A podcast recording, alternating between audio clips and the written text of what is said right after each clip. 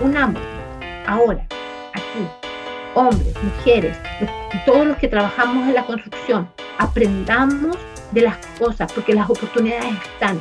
Lo que pasa es que hay un puente que está quebrado. Está, están las grandes oportunidades y está la comunidad hispana. Y en el medio hay un puente que está quebrado. Y tenemos que trabajar para hacer, restablecer ese puente, pero además cruzar ese puente. Y ese puente se llama aprender. Aprender inglés, aprender a leer plano, aprender a ser estimados profesionales, aprender dibujo 3D, aprender a manejar las oficinas, sacar la licencia, sacar la certificación. Todas esas cosas necesitamos. Muy buenos días con todos. Bienvenidos a Caliente, tu programa en español donde hablamos sobre temas que nos interesan, nos afectan, nos enseñan nos unen y empoderan como comunidad latina migrante en este nuestro nuevo país. Yo soy Cris Oviedo y te agradezco por quedarte conmigo los próximos 60 minutos como todos los miércoles a las 10 de la mañana. Y bueno, hoy vamos a hablar acerca de una de las profesiones más populares entre los latinos que vivimos aquí en este país. Vamos a hablar acerca de la construcción. Y es que muchas personas de nuestra comunidad se dedican a trabajar ya sea en plomería, en electricidad, en pintura y en un sinnúmero de actividades más que están relacionadas a la construcción. De hecho, se estima que alrededor del 25% de empleados en construcción en todos los Estados Unidos son de origen latino. Y para hablar acerca de esta industria, de las oportunidades que presenta, de las herramientas que están a nuestra disposición también para surgir en ella y el rol de las mujeres en la construcción, que para muchos tal vez sea sorpresa, pero sí hay mujeres en la construcción, me acompaña esta mañana Edith Llanes. Edith es la fundadora de la organización Latinas in Construction. Ella es originaria de Chile ella habla tres idiomas. Ella cuenta con varios títulos y certificaciones en marketing y es apasionada por entrenar, por, educar a empresarios, a empleados. Antes de salir al aire también descubrí que le encanta es em, motivar incentivar, elevar, dar fuerza a, las mujeres y a las personas latinas. Así que, Edith, es un gusto estar aquí contigo en esta mañana, compartir este espacio. Y bueno, me encantaría empezar nuestra conversación contándome un poquito acerca de, de cómo fue que tú eh, empezaste tu relación con la construcción, porque tu background es de marketing pero estás dedicada a lo que es construcción. Así que cuéntanos un poco, bienvenida y muchísimas gracias por estar aquí conmigo en esta mañana. Hola, ¿qué tal, Cris? Muchas gracias por invitarme. Muchas gracias por eh, permitirme estar aquí. Eh, gracias por esa fabulosa presentación. Sí, como tú dices, sí, mi background, ah, yo tengo estudios en marketing. Yo soy, eh, de hecho, yo soy administrador de negocios. Esa es mi, es mi profesión. Yo ah, estudié en mi país, en Chile, y eh, trabajé en Alemania y trabajé, eh, bueno, acá en Estados Unidos estoy trabajando también. Tengo, ah, me, especialicé, me especialicé en marketing, en marketing digital, eh, y he trabajado con muchas compañías de origen hispano por muchos años en, en marketing. Ah, y una de las cosas que hice, lo primero que, de las cosas que hice cuando recién llegué a este país fue empezar a trabajar en la construcción, a empezar, eh, digamos, a entrenar a las personas que estaban en la construcción y era más que nada cómo, cómo generar más negocios, cómo empezar em, eh, sus empresas, eh, cómo salir en el Internet, cosas de ese tipo. Y alguien me invitó a capacitar a estas personas en el Comité Hispano de Virginia, que ya no existe. Entonces, así fue como empecé y después fui a otra organización y otra organización y al final estaba haciendo clases casi todo el tiempo. Ah, pero yo personalmente decidí entrar en el mundo de la construcción ah, en el año 2015, cuando vi que eh, el, el, hecho de ser hispana en este país y no eh, manejar el idioma inglés lo que pasa es que uno puede ser que lo habla y que siente que está bien, pero se siente inseguro, entonces eso ya como que te anula todas tus chances de comunicarte. Entonces era como un desafío para mí entrar en la construcción y tener contacto con los clientes americanos. Entonces, en el 2015, ah, finalmente, después de mucho pensarlo, tomé la decisión y di el paso y me convertí en contratista de la construcción. Eh, tengo mi propia empresa, tenemos trabajadores eh, que nos ayudan todos los, los, días con los trabajos que tenemos, vendemos a la gente americana principalmente. Eh, a partir de mi experiencia, entonces empecé a decir, bueno, pero ¿por qué no podemos nosotros estar eh, ayudando a que otras mujeres también sean parte de la construcción. Y, pero esas son cosas que pasan por tu cabeza alguna vez, ¿me entiendes? Y como estás tan ocupado haciendo una y otra cosa, como que lo dejas pasar. Pero vino la pandemia.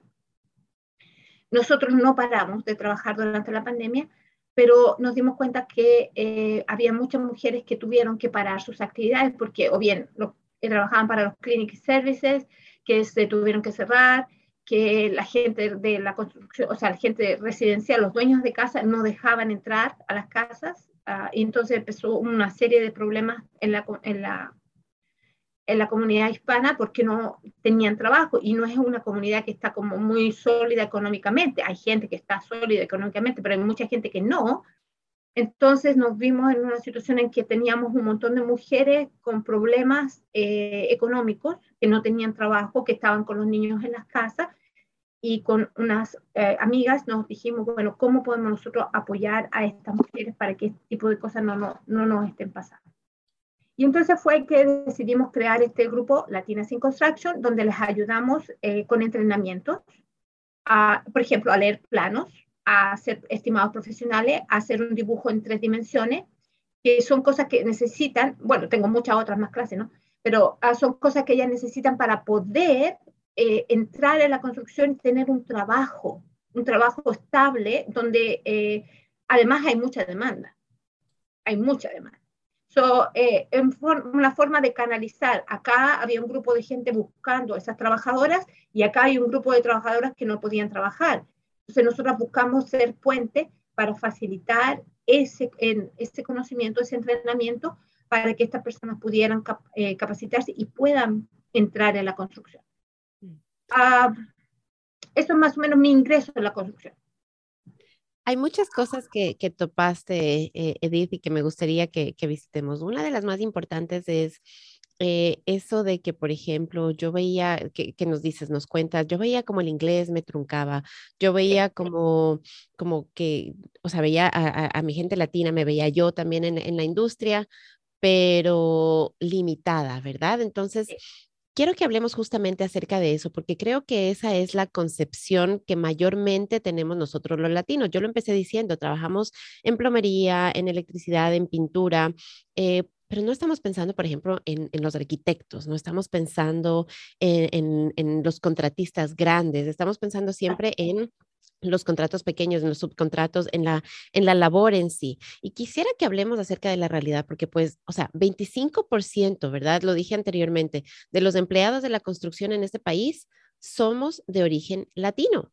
Entonces, hablemos acerca de esa realidad. Es un porcentaje grande, eh, mayormente concentrado en lo que es la mano de obra. Entonces, hablemos de esa realidad que tú la viviste, que tú la reconociste, que tú la estás viendo, ¿cierto? Y ni siquiera vamos a enfocarnos en las mujeres todavía. Después vamos a, sí, después nos vamos a, adentrar en eso, pero quiero que, que, que veamos a la construcción de manera amplia para que nuestra comunidad eh, también, también junto a nosotros, o sea, porque la vivimos, la trabajamos y muchas veces por el hecho, como tú dijiste, también de estar ahí día a día, día a día, como que no, no le ponemos atención a esas situaciones. Ya, ya tengo mi trabajo, ya soy parte y hasta ahí llegué. Entonces... Y con eso me conformo.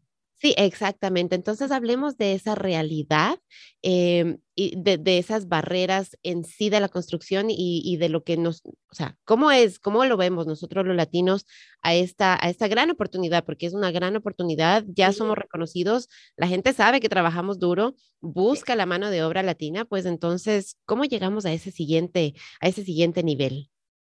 Bueno, una de las cosas, uno de los problemas más recurrentes cuando hacía las clases anteriormente eh, era el tema del inglés. Entonces, eh, bueno, es, para la gente hispana que viene a este país, que están con problemas eh, económicos, no pueden pagar una clase de inglés o que no pueden ir del punto A al punto B porque hay tráfico, a, es tarde, tenemos que ir a recoger los niños, tenemos otras actividades que hacer, es difícil, es difícil. Ah, entonces, bueno, el, el, hecho también de no poder hacer las, de tomar las clases en un momento que nosotros podíamos, sino que teníamos que adaptarnos a la escuela, el horario que ellos nos daban. Entonces, cuando descubrimos esto maravilloso que se llama Zoom, nosotros dijimos, bueno, aquí está la oportunidad de aprender en tu horario, a tu tiempo, y solo porque te conectas en el teléfono. Entonces diseñamos este programa de capacitación de inglés que nosotros lo diseñamos porque tenemos una, muchas ganas de, de, apoyar a la comunidad, más que porque tenemos los recursos, ¿no? Entonces dijimos, yo tenía un poco cuidado la clase de inglés porque no es mi especialidad, pero dije, bueno, lo que tengo, doy. No, no voy a, si una persona puede hablar inglés de la forma en que yo hablo inglés, va, va a tener éxito en este país. Con eso, con eso vamos a estar bien. Entonces empecé a diseñar esta clase de inglés que, eran eh, cursos básicos y también inglés para la construcción, aprender los términos de la construcción. Entonces hemos, tenemos un canal en YouTube con una cantidad increíble de videos, que no sé cómo lo hemos hecho, de videos que hemos estado filmando para apoyar a las personas que quieran aprender inglés. Y además los días sábados tenemos el programa de capacitación en donde las personas entran en Zoom tenemos tres niveles. El primer nivel es el, básico, el intermedio y el nivel avanzado, en donde vamos con diferentes grupos hablando el inglés, practicar, practicar, pronunciar, formar oraciones. Y con eso uh, lo que queremos es crear, como te dije anteriormente, es esa inseguridad que nosotras tenemos, los hombres, las mujeres, siempre tenemos la inseguridad. Hablamos y como que pensamos cómo lo dijimos, lo dijimos bien, lo dijimos mal, cómo, cómo fue. Entonces, bueno, cuando tú practicas, practicas, practicas, llega un momento en que te sale natural. Entonces, eso es lo que buscamos hacer en las clases. Y es, es increíble, a mí me encanta porque abro mi, mi, mi uh, plataforma de Zoom los días sábados y empieza a entrar la gente. Y se, entonces ya terminamos esta clase y están entrando los otros del segundo grupo y después el tercer grupo. Y así nos vamos hasta que terminamos el sábado súper cansado, pero terminamos ah, la, la, verdad es que es, bien, es bien reconfortante cuando tú ves que la gente dice, ah, eh, ya hace el clic, ¿no? De que cómo se decía, o oh, ahora lo entiendo. Eso, eso es lo que eh, más me gusta a mí de mis clases. Pero bien, el, el hispano en la construcción hay cantidad de oportunidades para la gente hispana.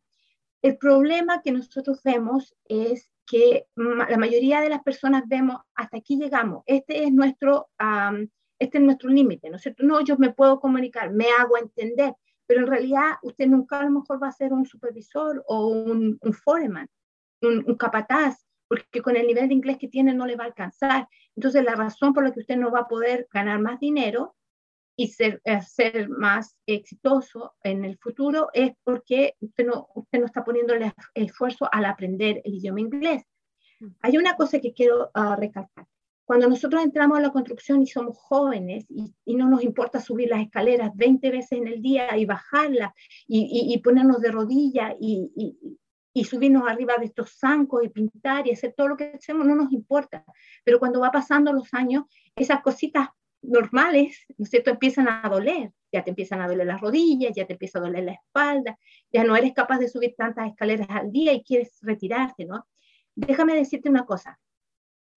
El cual, la edad promedio en la cual la gente hispana se, se retira, perdón, la gente en general se retira de la construcción es a los 46 años. La gente trabaja durísimo hasta la edad de 46 años y se retira de la construcción, porque es muy duro el trabajo y ahí es cuando te empieza a doler todo.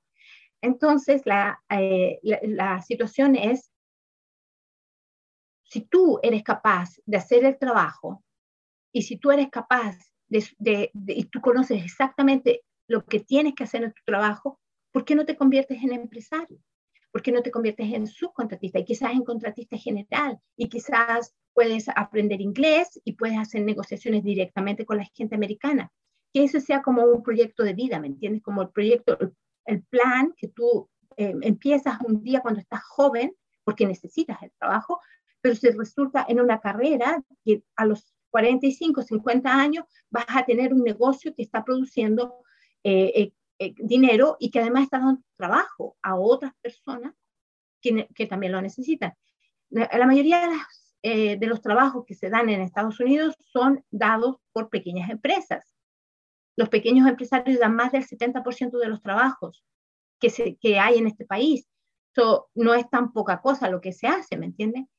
So, una de las cosas que yo le digo siempre a mis estudiantes es, planea para el futuro, planea para que no te pilles de sorpresa en el futuro qué vas a hacer cuando ya, cuando ya no te, la, hay gente que ha tenido accidentes ya no pueden trabajar de la misma forma en que trabajaban cuando eran jóvenes y estaban sanos. Entonces, si ellos tienen la capacidad de aprender a hacer un trabajo y si ellos tienen la disposición de aprender, las posibilidades de ir adelante en este país son muchísimo más grandes. Y una de las cosas que hay que aprender es el inglés. No, no aprender, a, no que yo me hago entender, no, aprender a hablar inglés bien para cualquier situación y entonces tú eres mucho más efectivo y ganas más dinero, ganas mucho más dinero. Cuando la gente viene a este país y dicen, yo dejé mi familia, mis amigos, mi vida en mi país, que igual duele, que igual duele, lo hago para darle un mejor futuro a mis hijos, a mi familia, ¿no? a mi esposo, a mi hijo. Entonces, ¿qué hago?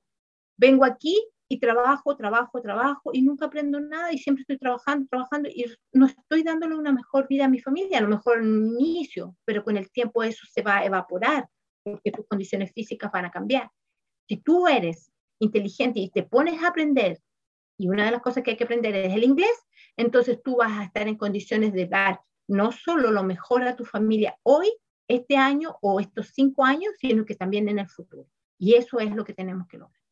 Me encanta que hayas hecho ese punto, Edith, porque tienes toda la razón.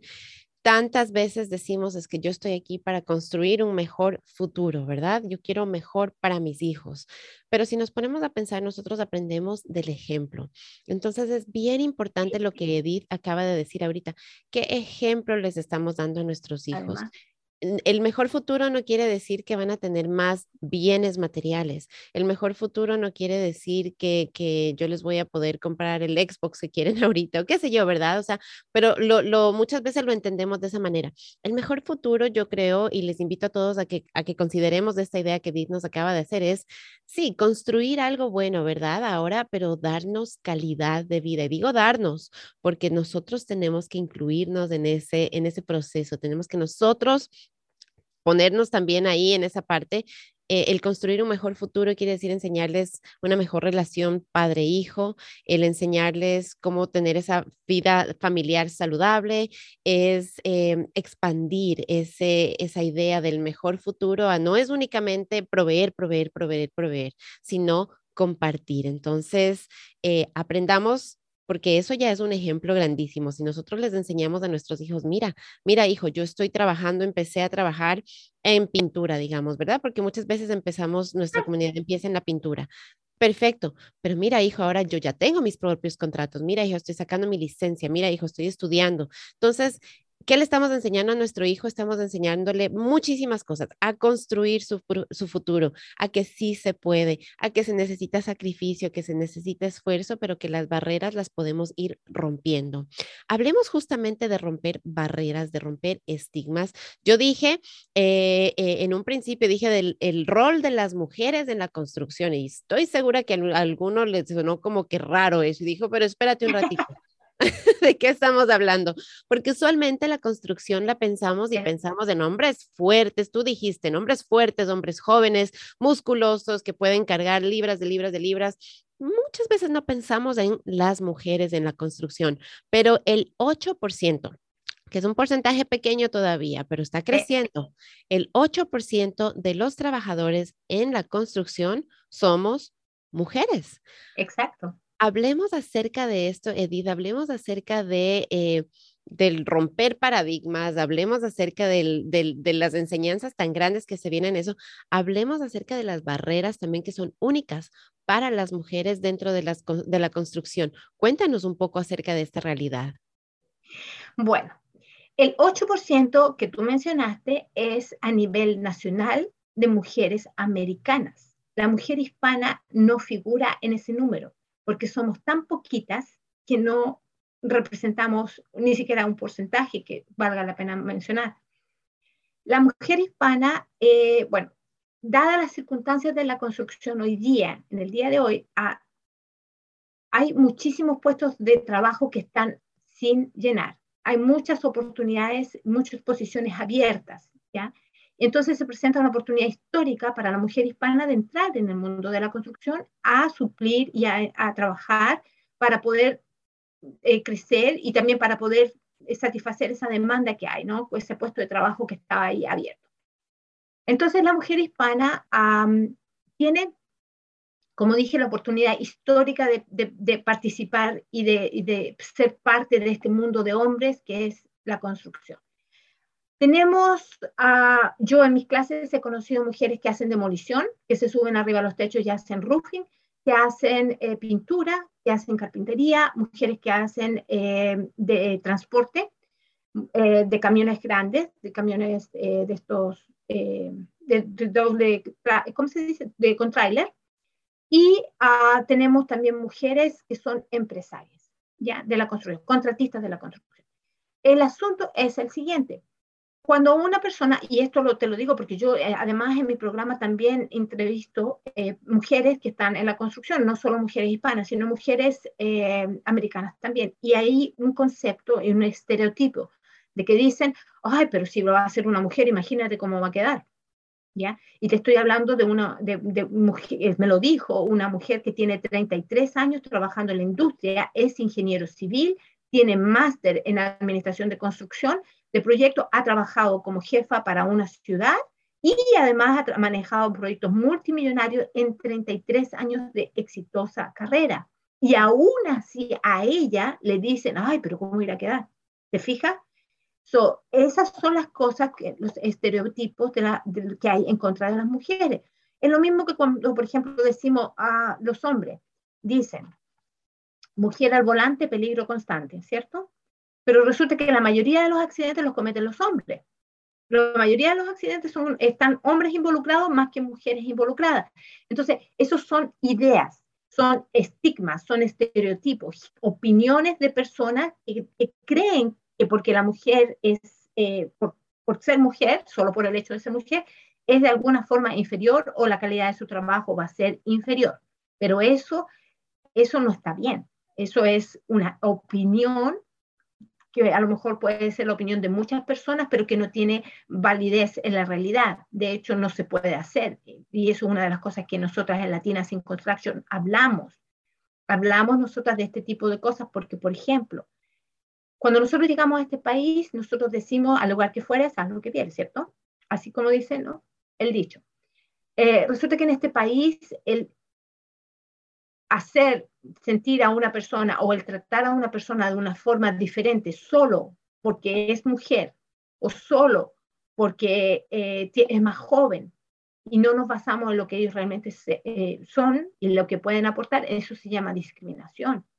Y nosotros no podemos, eh, si nosotros llegamos a este país, tenemos que jugar con esas reglas del juego.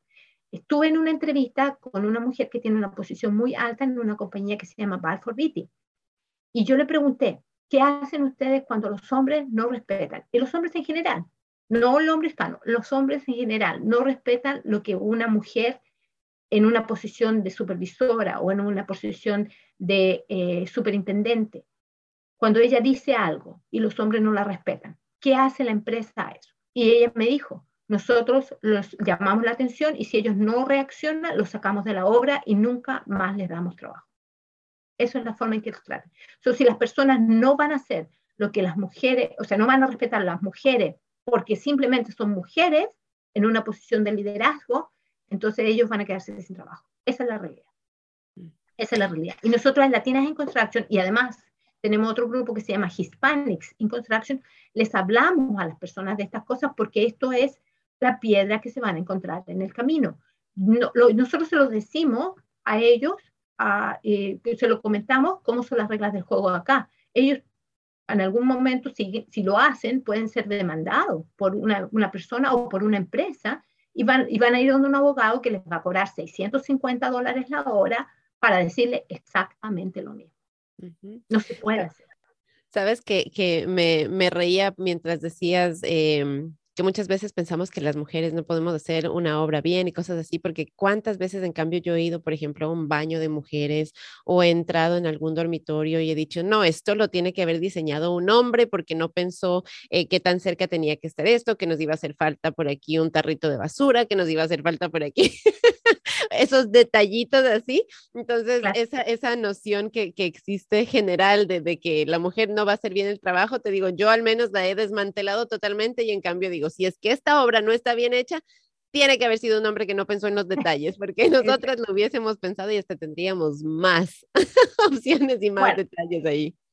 Bueno, nosotras tenemos que fomentar más mujeres en la, en, la empresa. Diversidad es algo que todo el mundo, todas las compañías grandes están hablando de diversidad. Diversidad no es solo incluir gente eh, de, de, diferente color, ¿me entienden? La que le llaman las personas de color. Nosotros estamos hablando de incluir mujeres. La mujer en la construcción es diversidad. Y la diversidad es eh, precisamente porque hay aportes, es un, es, un, es un, cambio positivo, porque hay aportes, hay opiniones diferentes de gente que viene con background, o sea, con una experiencia diferente y que lo ponemos todos juntos y por eso entonces hacemos esto que es un, lo que llamamos una construcción inteligente, por ejemplo, ¿me entiende? O que es más moderna o que está adaptada a los tiempos modernos. Eh, eh, son cosas, ¿no? Son detalles, son cosas pequeñas, pero que a la larga tú necesitas la opinión de una mujer para hacer algo, especialmente si estás construyendo o estás remodelando una casa donde va a vivir una familia porque quién sabe qué necesidades van a tener los niños es la mujer, la que está, la que está con los niños en, en, en eso, y que necesita un cuarto o otro cuarto diferente para, para los niños y, alguna cosa de seguridad. es importante que consideremos el aporte de la mujer hispana a la construcción. Y es importante que hablemos de estos temas porque no es que ellas vengan a quitarte un puesto de trabajo a ti. Eso no es la idea. Al contrario, yo he visto muchas empresas donde el, el, esposo hace el trabajo y la mujer maneja la oficina y las empresas realmente crecen y crecen muchísimo. Cuando yo me reuní, en el pasado tuve la oportunidad de reunirme con, eh, con la gente de las grandes compañías, eh, los managers, gente de muy alto nivel. Uh, y tú hablas con ellos y ellos te dicen, uh, lo primero que te dicen es, los hispanos hacen muy, muy bien su trabajo en el field, en, el, en la obra, en las oficinas es un desastre. Eso me lo dicen a mí. Entonces le digo yo, pero ¿por qué no manda los estimados a tiempo? Las facturas tienen, vienen atrasadas, se quedan, porque no pueden cobrar, se quedan sin trabajo, eh, sin dinero, no pueden pagarle a la gente, ya no van a ir a trabajar y se empieza a, demorar todo el proceso. Entonces me digo, bueno, enseñémosle, busquemos la manera de apoyarlo, busquemos la manera de, de, de, de hacerlos crecer. Y muchos hombres no tienen el tiempo porque están trabajando, están en la obra, ¿no es cierto? Pero tienen sus mujeres que están deseosas de hacer algo, tienen ganas de hacer cosas y tienen ganas de aprender. Y una de las cosas que las mujeres podemos hacer es aprender. So, a aprender inglés, va a aprender. Póngala en un, a leer plano, ellas pueden, ellas pueden hacer las cosas y tienen muchas ganas. La, energía que tú sientes cuando estás en las salas de clase, de las mujeres que te hacen preguntas y te dicen, pero explícamelo de nuevo, ¿cómo era entonces? ¿Cómo? Y, te lo vuelven a pedir y tú dices, wow, esta gente realmente está súper motivada, ellos tienen, tienen fuego, vienen con las ganas de hacer cosas. Y eso es lo que nosotros queremos uh, aprovechar. La mujer hispana es una mujer inteligente que quiere salir adelante, que es luchadora, que venimos de muy, muy abajo, porque llegamos a este país y muchos llegamos sin nada, y es construir en base a lo que somos somos trabajadores, somos esforzados, somos inteligentes, podemos aprender, pero tenemos que ponernos en campaña para llevar adelante un plan, un proyecto que diga yo de aquí a cinco años, ¿dónde quiero estar? ¿Qué es lo que quiero estar haciendo? Como, como persona, como, como profesional y también en, en mi aspecto familiar. Una persona que, una mujer que apoya a su esposo puede perfectamente manejar la empresa desde la oficina, esas cosas que el marido no va a poder hacer. Pero una mujer sola, que no tiene esposo, o que a lo mejor es mamá sola y tiene que trabajar y salir adelante de la misma forma, esa mujer va a encontrar apoyo en nuestro grupo, porque lo que queremos es darle el empujecito que necesita, porque no estamos pensando, oh, pero es que ella le va a quitar el trabajo a los demás. No, nosotros estamos pensando, ella va a poder alimentar a sus hijos y va a poder darle un ejemplo a sus hijos y a lo mejor sus hijos van a ser un profesional o a lo mejor van a ser una persona, un empresario de la construcción o a lo mejor ellos van a tener uh, acceso a oportunidades que nosotros, nosotros los padres no podemos. La primera generación que llegó a este país no vamos a llegar a eso. Quizás nosotros nunca vamos a llegar a hablar sin acento en inglés, pero nuestros hijos sí. Y ellos, como tú dijiste, están mirando, están mirando qué, y es algo, tan importante, no tenemos idea lo importante que es, pero es que el niño vea cómo los padres navegan en este mundo de incertidumbre y de, de dificultades y no se echan a morir. Eso es increíble, es grandísimo, porque vemos muchos niños que no saben manejar sus vidas y terminan cometiendo suicidio. ¿Y nosotros qué queremos? Nadie quiere eso. Queremos mostrar a nuestros hijos que a pesar de que es difícil, que a pesar de que nos cuesta, que a pesar que llegamos cansados y al otro día tenemos que salir de nuevo, podemos hacerlo. Se puede hacer y se puede ir adelante en este país. Este es un país de las oportunidades y hay muchas oportunidades esperando que nosotros las tomemos, pero tenemos que dar el paso, tenemos que cruzar el puente, el puente que dice, hay que aprender inglés, hay que, hay que usar las habilidades, no solo con las manos, sino que usar la cabeza para hacer que nuestro, para Primero, para hacer que nuestro trabajo sea mejor, para que seamos para que podamos tener acceso a otras oportunidades donde hoy día no podemos entrar porque no sabemos inglés o porque no sabemos leer planos, o para poder quizás un día formar un negocio, quizás un día dar trabajo a otras personas, porque eso también es muy importante. So, ¿Qué es lo que queremos estar haciendo en cinco años? ¿Dónde vamos a ir? ¿Qué, qué, cuál es nuestro plan, nuestro proyecto de vida? Y por eso la mujer, nosotras somos profesionales, las que estamos en Latinas en Construction, eh, somos profesionales y nos ha costado. Siendo profesionales nos ha costado. Imagínate, para los demás. Por eso yo quiero invitarlos a todos los que nos están escuchando, a las latinas en construction, a los que quieren entrar, a las que quieren surgir, a las que ya están y no sienten que van a ninguna parte. Contáctenos. Somos muchas y queremos ser más queremos apoyarnos una con la otra para que esto funcione para todas, para que todas tengan una oportunidad. Algo muy importante que has mencionado es ese apoyo, ¿verdad? Ese apoyo em, que a veces como latinos eh, tenemos miedo porque como tú bien dices, es que de pronto me van a quitar mi trabajo, de pronto eh, tenemos miedo de que vamos a perder oportunidades, de que si voy y le pido la mano a alguien, de pronto me van a hacer de menos, o si le doy la, la, mano a alguien, entonces se me va a llevar la oportunidad, ¿verdad? Entonces yo quiero invitar a toda nuestra gente latina que, a que rompamos esas barreras, a que veamos las cosas distintas, que nos ayudemos, que colaboremos el uno con el otro. Edith lo está haciendo, ella ha creado este programa Latinas in Construction eh, porque quiere, porque reconoce, porque lo, lo, ha vivido, porque dice, bueno, wow, sí, a mí me ha costado tanto eh, que tengo ciertos privilegios, ¿verdad? Y yo, yo siento igual, ¿verdad? Que, que hemos llegado con ciertos privilegios a este país, digo, personas que no han tenido acceso a esos mismos privilegios claro, si a mí me ha costado tanto, estoy seguro que a ellos les va a costar más. Entonces, importantísimo que sigamos dándonos la mano, que sigamos apoyándonos. Una manera de apoyarnos, créanlo o no, es compartir estos programas, es compartir esta información. Con, síganla a Edith en Latinas in Construction, ella está en Facebook, ella tiene conversaciones de esto, ya tiene clases, ya tiene cosas y vamos a hablar justamente acerca de, de esos eh, recursos educacionales que ella ofrece, ¿verdad? Entonces, compartamos esta información, no nos quedemos solamente con eso, sino hagamos comunidades. De una manera, muchas veces me pregunta a mí la gente, ¿cómo ayudo? Algo tan sencillo como compartir estos programas, compartir información de valor es súper importante. No porque, no porque, ay, que tengo más, no, es porque realmente así es como llegamos a nuestra comunidad y el objetivo por lo que estamos haciendo Edith y yo, este tipo de programas es eso, queremos llegar a la mayor cantidad de gente posible, pero para eso necesitamos su ayuda. Edith, has hablado acerca de la importancia de hablar inglés, ¿verdad?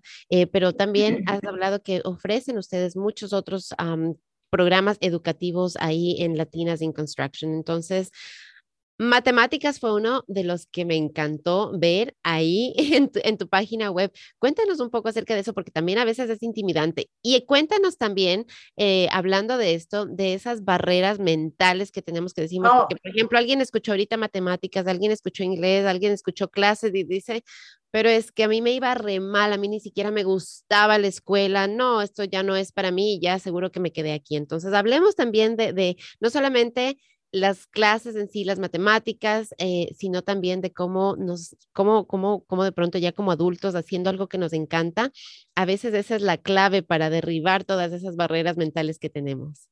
Sí. Bueno, nosotros pensamos, eh, volviendo un poquito atrás lo que tú dijiste, ah, yo tuve la oportunidad de llegar a este país sabiendo inglés. Yo aprendí inglés durante mi tiempo en la universidad, eh, sabía llegar, leer y escribir el inglés. Pero llegué a este país y no entendía nada de lo que la gente me decía. No entendía una sola palabra y me costó, y luego hablarlo, para que te digo, perder esa inseguridad me tomó un montón de tiempo. Tres años yo creo que estuve con ese miedo, miedo de que no me quería contar con la gente americana porque no me, no me atrevía, no me atrevía. Eh, y me tomó bastante tiempo empezar mi negocio con la gente americana, precisamente por eso. Pero cuando una persona no sabe nada del inglés, eh, imagínate, más difícil todavía. Pero nosotros tenemos este programa en que les empezamos a enseñar eh, frases. No, no empezamos con palabritas sueltas porque eso, en mi opinión, toma mucho tiempo. Frases. Empezar a construir frases en inglés. Y eso es algo que eh, siento que, que, que, vamos más rápido adelante. Pero además, eh, la otra cosa que, bueno, mis clases, cuando yo, cuando alguien entra a mis clases y me entra un estudiante que le dice al otro, ay, no, pero a ti que te va a entrar si tú eres un burro. Tú no, oh, que vas a poder tú si tú no sabes, no, no fuiste ni a la escuela.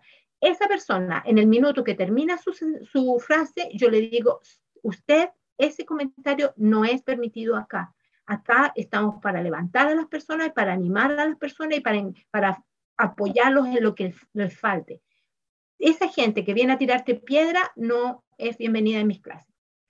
Pero además, si la persona misma se está tirando piedra, no, es que yo no puedo, es que yo no, que yo le de malo. A mí nunca me gustaron las matemáticas, como decías tú. Ese tipo de comentario, ese pensamiento tiene que desaparecer. Porque sabes qué? Querer es poder. Querer es poder. Y eso no es, eso está, es un dicho.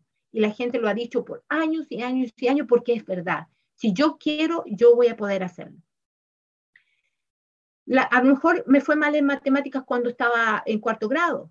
A lo mejor eh, mis hermanos eran mejores en matemáticas, pero no significa que yo era mala. Lo que pasa es que a lo mejor no lo entendí, a lo mejor no lo vi. Nosotros lo que tratamos de hacer, especialmente cuando me toca con eh, gente más joven, eh, con, muchachos jóvenes, eh, es enseñarles las matemáticas como si fuera un juego. Y vieras tú cómo lo toman, porque ya no es una cosa difícil, es un juego. A ver, aquí hay que encontrarle la quinta patita al gato, vamos a buscar. Y así lo enseñamos. Cuando vamos, por ejemplo, a calcular cuánto concreto necesitamos poner en este driveway, entonces nosotros necesitamos matemáticas. Y si no entendemos el concepto de cómo se calcula, vamos a cometer errores. Por eso nos vamos, nosotros hacemos el cálculo y les enseñamos a las personas qué es lo que tienen que tomar. Estamos hablando de medidas cúbicas, ¿ok? Oh, cúbico, qué difícil. Cuadrado, oh, qué difícil. Pero simplemente tomar el ancho por el largo, por el alto. Eso es una medida cúbica y lo hacemos todo el tiempo. Lo que pasa es que no le damos el nombre que corresponde. Pero cuando entramos a las clases y hablamos de ese tipo de cosas, no es difícil. Cada cosa que nosotros hacemos la hacemos eh, de, tal manera que es, es muy gráfico, es muy gráfico, usamos muchos dibujos, usamos muchos los, eh, la, la, expresión. Las clases de 3D a mí me encantan porque tú puedes ver un plano que se ve súper difícil en el papel, tú lo ves en un dibujito. Oh, qué bonito, y aquí está la ventana, y la ventana de este tipo, la puerta de este tipo, el, el muro de este tamaño, y es lo mismo, pero lo estamos viendo en una forma diferente. Y eso es lo que buscamos hacer. Las personas no tienen eh, un... Yo, no, yo creo que la gente es buena para muchas cosas al mismo tiempo. Yo no creo, yo no creo eso que te dicen, no, que yo no era mala para las matemáticas, que era buena para la, para la, para la ciencia. No, yo creo que una persona puede ser buena para muchas cosas, para, para gran cantidad de cosas si se lo propone. en el fondo, lo que quiero decir es, si una persona tiene la capacidad, las ganas de aprender, vamos a encontrar la manera de enseñarle para que pueda acceder a ese conocimiento que le va a abrir la puerta para que pueda un día hacer sus propios cálculos de cuánto concreto va a necesitar o cuántos pies lineales va a usar o cómo va a usar. Imagínate, usar el, la cinta de medir es un problema. trabajar con inches y con pies. Cuando nosotros estábamos acostumbrados al sistema métrico, usamos los metros, los centímetros. Entonces, ese cambio cuesta cuesta hacerlo, pero se puede. Otra gente lo ha hecho, ¿por qué nosotros no vamos a poder? No necesitamos ser científicos para poder hacer este tipo de cosas, porque lo que necesitamos es alguien que nos diga, mira, si tú lo tomas desde aquí y lo mides hasta acá, ¿cuántos pies cuadrados tienes? ¿Cuántos pies eh, lineales tienes? ¿Cuántos pies cúbicos tienes? Y cuando hacemos eso, la persona entiende de que no es tan difícil como parece, que, nos, que nosotros mismos nos hemos convencido de que no somos buenos, ya sea porque no queremos aprender o por, conveniencia o porque realmente creemos que somos mm, de alguna forma inferiores a los demás. Y nosotros tenemos algún tipo de, de, de, deficiencia con respecto a los demás. Y si yo me miro en, en menos a mí mismo, espero, ¿cómo quiero que los demás me miren? ¿Cómo voy a hacer que los demás me miren? Yo busco la manera de que podamos avanzar eh, en, el, crecimiento profesional, en el crecimiento personal, de una manera que podamos ser capaces de sobrepasar esas barreras que nos limitan, que nos limitan realmente. Y esto es para todo el mundo, hombres y mujeres. No hay hombre o mujer que sea más o menos que otra persona. Las personas somos lo que queremos ser, no lo que nos contaron, no lo que nos dijeron, nosotros somos lo que nosotros creemos de nosotros mismos. Yo creo que soy inteligente, por eso me esfuerzo y en vez de ver uh, tonteras en el Facebook o, en el, o en, el, en el, YouTube, me voy a ver un programa que me enseña algo útil. yo hoy día quiero aprender. Todos los días, eh, personalmente lo hago, todos los días trato de aprender algo nuevo, de aprender algo que me ayude, de entender la, la tecnología, de entender eh, conceptos, de entender cómo funciona este negocio, de entender cómo funciona, eh, cómo, funciona esta asociación, cómo, cómo se hace dinero. Ese tipo de cosas yo siento que son más importantes para las personas que estar viendo un video que no le conduce a nada y que estamos solamente burlándonos de los demás y tirándonos, y tirándonos piedras unos con el otro. No vale la pena. Edith, quisiera que hablemos acerca, eh, que, que, que, que, lo hagamos un poco más real, ¿verdad? Porque yo estoy 100% de acuerdo contigo, pero de pronto alguien nos está escuchando, alguien está viendo y dice, ok, pero yo puedo hacer construcción sin necesidad de aprender inglés, yo puedo hacer construcción sin necesidad de aprender matemáticas ni leer planos, o sea, no tengo para qué complicarme la vida, ¿verdad? Hablemos de la realidad del impacto de la diferencia económica, de la diferencia laboral. O sea, el momento en que eh, comparemos, ¿verdad? Y a mí no me gusta comparar, pero creo que para, para que lleguemos de pronto y pintemos la realidad, es importante que hagamos esa comparación. Una persona que no tiene esos conocimientos, ¿hasta, hasta dónde más o menos podría llegar? Y una persona que tiene esos conocimientos, ¿verdad? En, en, su, en su salario, en su sueldo, eh, en el tiempo que tal vez le va a tomar hacer un trabajo y tantas otras cosas que como yo no estoy en la construcción, de pronto ni siquiera me imagino de esos impactos que tiene, ¿verdad? Cuéntanos de esa, esa realidad, esa diferencia que hace el educarnos al no educarnos. Bueno, mira, cuando hay buenos tiempos económicos, todo el mundo tiene trabajo. Y no es necesario aprender a leer plano ni hablar inglés porque todo el mundo tiene trabajo. Hay tanta demanda que la gente lo que hace es, ah, no importa, hazlo. Como sea, hazlo. Y se entienden entre ellos, te ayudan, quizás la empresa grande te va a poner, o tu, o tu, el dueño del proyecto, para el dueño del trabajo que estás haciendo, te va a buscar a alguien que te hable en inglés, en español, perdón, y de alguna forma funciona. Pero vienen los tiempos malos y entonces empezamos, ay, pero ¿por qué no sé? ¿Pero por qué no hice? ¿Pero por qué no busqué? Ok. Ahí es donde usted se empieza a preguntar, si yo hablara inglés, ¿me iría mejor? Claro que le iría mejor, porque usted tendría acceso a una infinidad de gente americana que habla inglés y que está esperando que usted le ayude a hacer el trabajo, y, pero si no se puede comunicar con ellos, entonces van a buscar a alguien que sí pueda comunicarse con ellos. Yo conozco gente yo conozco gente y los he puesto en contacto porque nos llegan muchos eh, pedidos de gente eh, que buscan a algún contratista o gente que busca a alguien que, que quiera hacer un trabajo, que pueda hacer un trabajo, un trabajador. Eh, y me ha pasado de que he referido gente que tiene 30 años en este país y la otra persona después me dice, pero no le entiendo nada de lo que me está diciendo. Y la verdad, para serte sincero, no confío en la persona que no puede hablar el idioma que yo estoy hablando, porque no confío que estoy entendiendo lo que me está diciendo. Y me ha pasado, me ha pasado mucho. 30 años en este país sin hablar inglés y la persona todavía buscando trabajo y todavía pasando apuros económicos porque hay épocas que tenemos mucho trabajo y otras épocas que no hay. La otra cosa, si usted ah, quiere surgir en este país, usted tiene que buscar oportunidades donde está el dinero. El dinero, por ejemplo, la construcción residencial se paralizó completamente cuando vino la pandemia. Pero resulta que la construcción comercial no se paralizó y había trabajo, había bastante trabajo, a pesar de que había mucha gente que, eh, cayendo enferma. Entonces, ¿qué sucede? ¿Qué sucede? Que nosotros estamos buscando el trabajo donde, no, eh, donde estamos más como vulnerables. Nosotros como empresarios, la gente que tiene una empresa de construcción, tiene que estar mirando conseguir trabajo en la parte residencial, pero también en la parte comercial porque así entonces se produce ese balance. Entrar en la construcción comercial no es tan fácil, por eso usted necesita tener la construcción residencial que le ayude a llegar a ese punto. Pero es un balance, es un balance que tenemos que hacer. Ahora, si usted no sabe leer plano, hay otra compañía que sí sabe. Oh, pero si usted no, si usted y sus empleados no saben leer planos, otra compañía ya lo está capacitando. ¿Y sabe qué? A ellos le van a dar trabajo. Si usted no tiene la capacitación de OSHA, la certificación de OSHA, las empresas le dan más trabajo a la gente que capacita a, sus empleados para que no tengan accidentes. ¿Por qué?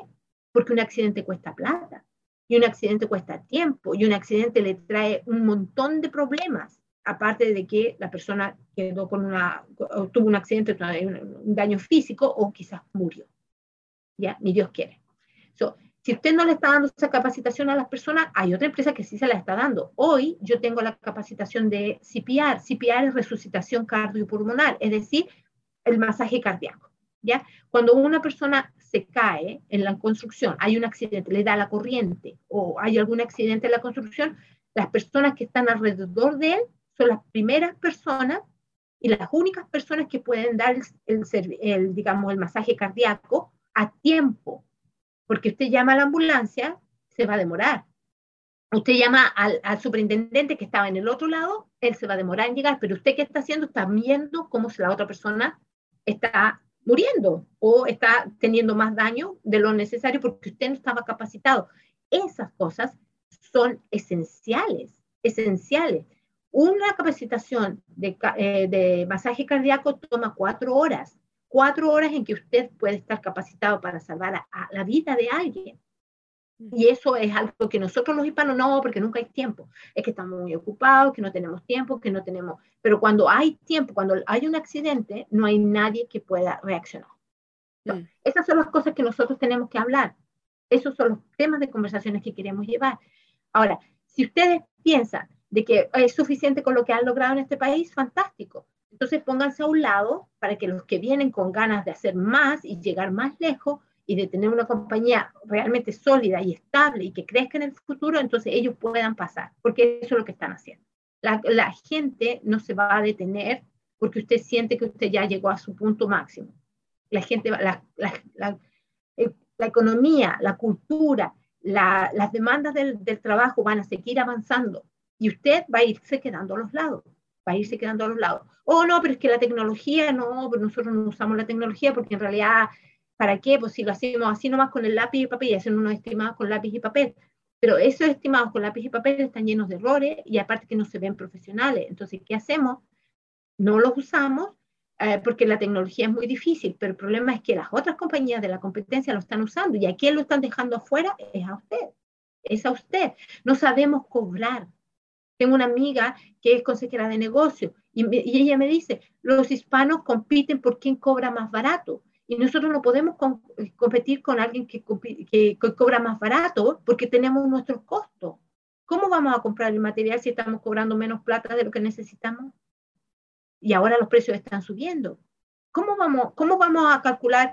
Eh, decimos, ah, no, si me demoro tantas horas, pero resulta que se atrasó, la persona no pudo llegar, el trabajador, el trabajador se enfermó con el COVID, cualquier cosa, y nosotros mandamos un estimado y el número de horas de trabajo que dijimos no tiene nada que ver con la realidad y estamos pagando un montón de plata y perdiendo un montón de plata.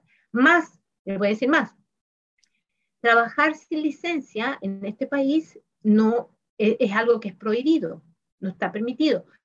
Pero resulta de que no, pero es que no, es que, es que el examen era muy difícil, que no lo pudimos pasar, etc. El examen se puede pasar, no es fácil, pero se puede pasar, hay que prepararse.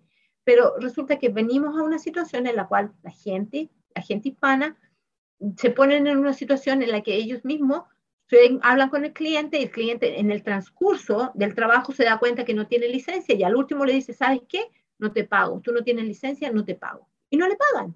Y peor, le piden la plata de vuelta, porque si no lo van a denunciar. Y el denunciarlo significa, puede ser cárcel o puede ser una multa de la, de la comisión, de, de la comisión que da la, que da la licencia.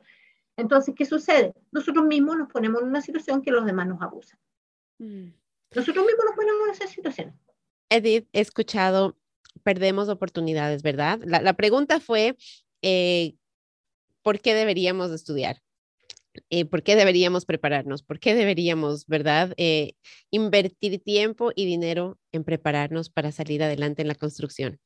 Y la respuesta que me llegó a mí bien clara es porque perdemos oportunidades, porque podemos, podemos incluso perder vidas, sí, porque podemos perder dinero, plata, que nos vamos a quedar atrás. Entonces, oportunidades y no estamos dejando nosotros mismos, estamos dejando que los demás tomen el lugar que nos pertenece.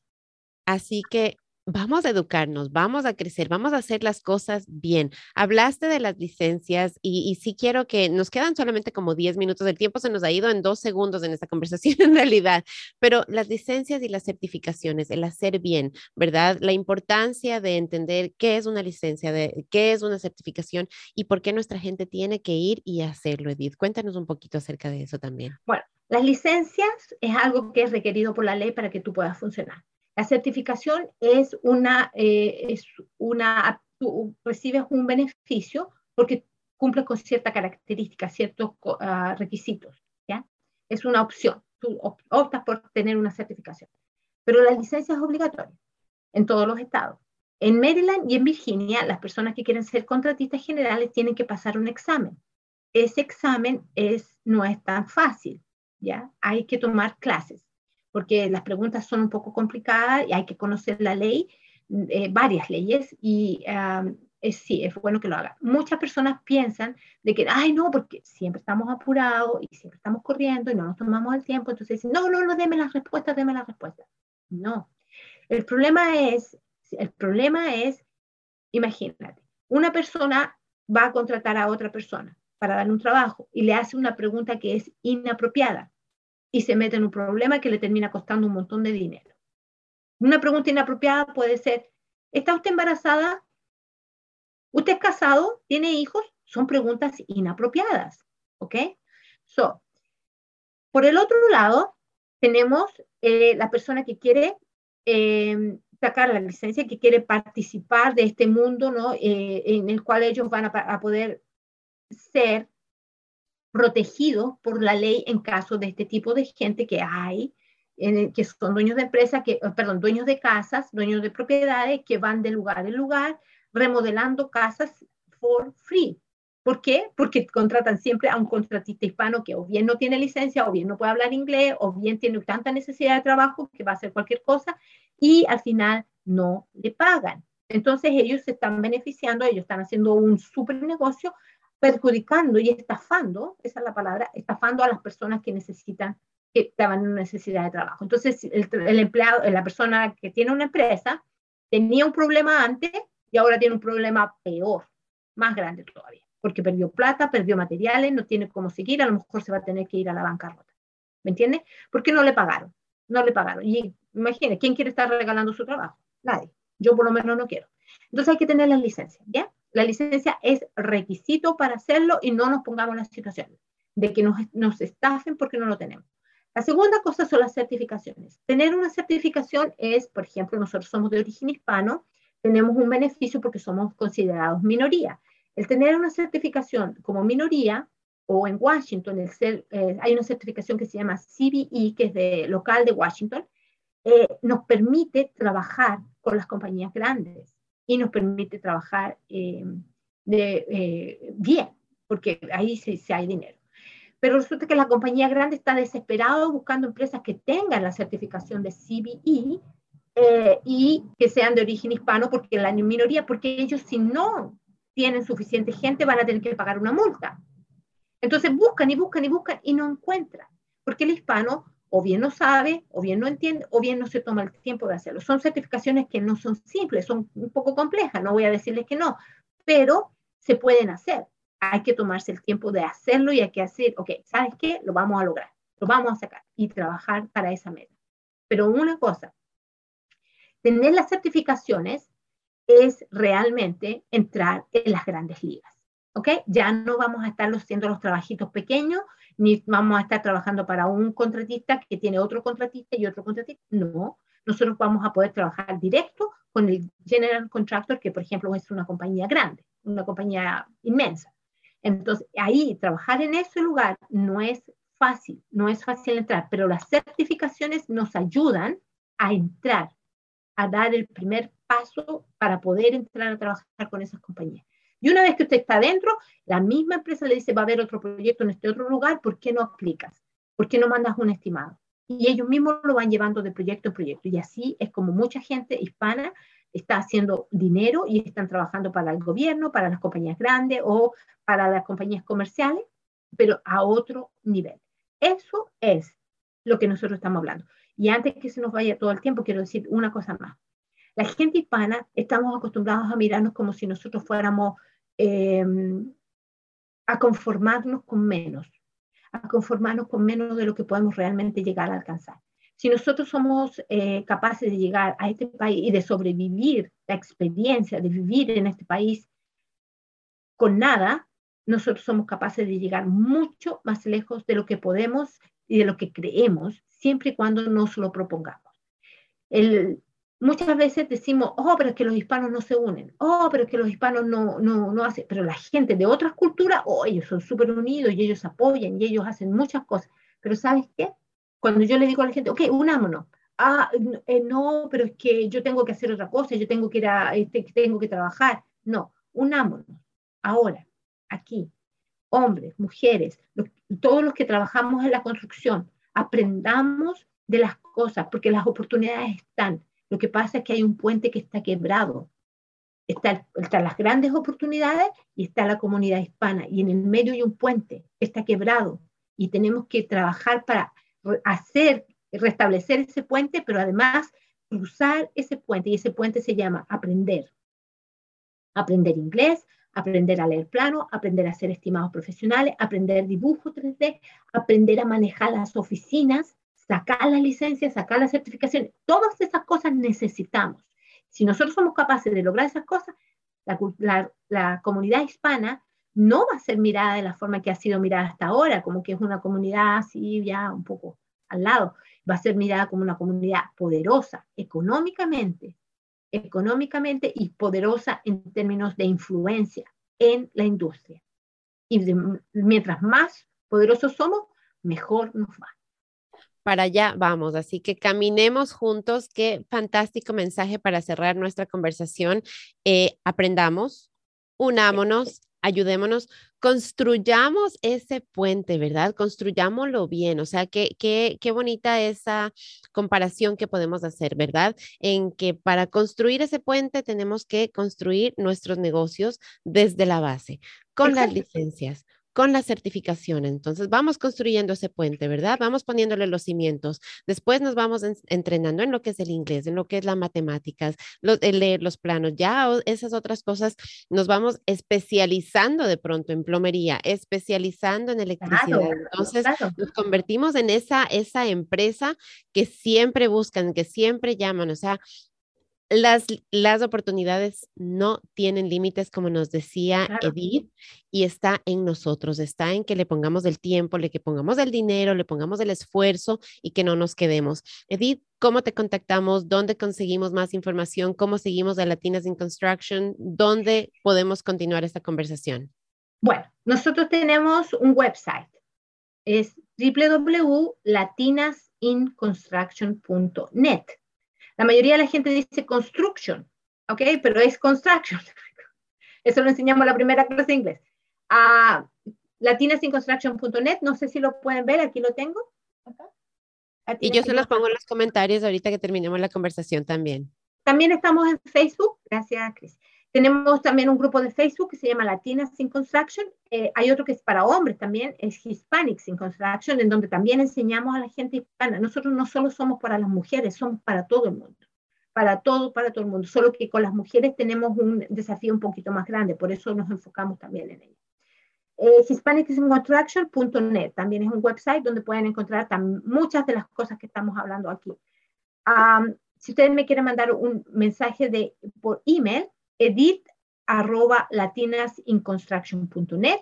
Nosotros tenemos em, clases eh, de, inglés los días sábados. Si usted quiere participar en esas clases de pronunciación los días sábados, tienen que mandarme un email para que podamos registrarlo. Nosotros lo ponemos en un grupo de WhatsApp y ahí les mandamos el link de Zoom y les decimos a esta hora vamos a estar en, este, en este link para que las personas puedan entrar.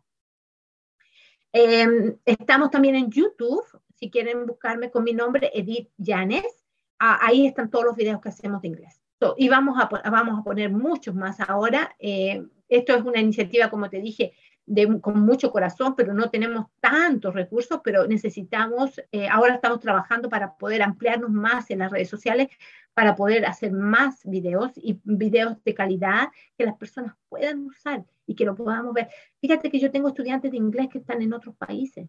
Tenemos gente de Perú, tenemos gente de El Salvador, gente de Guatemala que están viendo nuestros videos, porque el Internet tú puedes ver un video en cualquier lugar, puedes participar de nuestras clases de pronunciación desde cualquier lugar. si tú eres, si tú quieres hacer, eh, si quieres poner el, esfuerzo para aprender, las barreras eh, no existen. No hay barreras tecnológicas que era cuando nosotros estábamos en la escuela y teníamos que aprender y que teníamos que ir. Ahora es diferente, todo esto es diferente. La, tecnología cambió las cosas. los invito a todos a seguirnos y que, nos den likes, que nos ayuden a compartir esta iniciativa, porque sí necesitamos todas las manos que podamos conseguir para poder llevar adelante. Es una tarea titánica, yo me siento a veces como Don Quijote, pero creo que es importante. No me gusta cuando la gente habla de que los hispanos somos, ah, no, pero es que los hispanos, no, si somos gran cosa, somos, somos gente que venimos de tan, tan abajo, con tantos problemas. Muchos tuvieron que caminar horas para llegar a la escuela y ahora resulta que somos poca cosa. No, somos gran cosa, somos gran cosa. Lo que pasa es que tenemos que decir, mi meta no es solo llegar a este país y trabajar en cualquier cosa, mi meta es llegar a este país y ganar dinero y que me vaya bien, en hacer mi propio negocio, dar trabajo y, y, y mostrar al mundo que los hispanos no somos lo que ellos creen.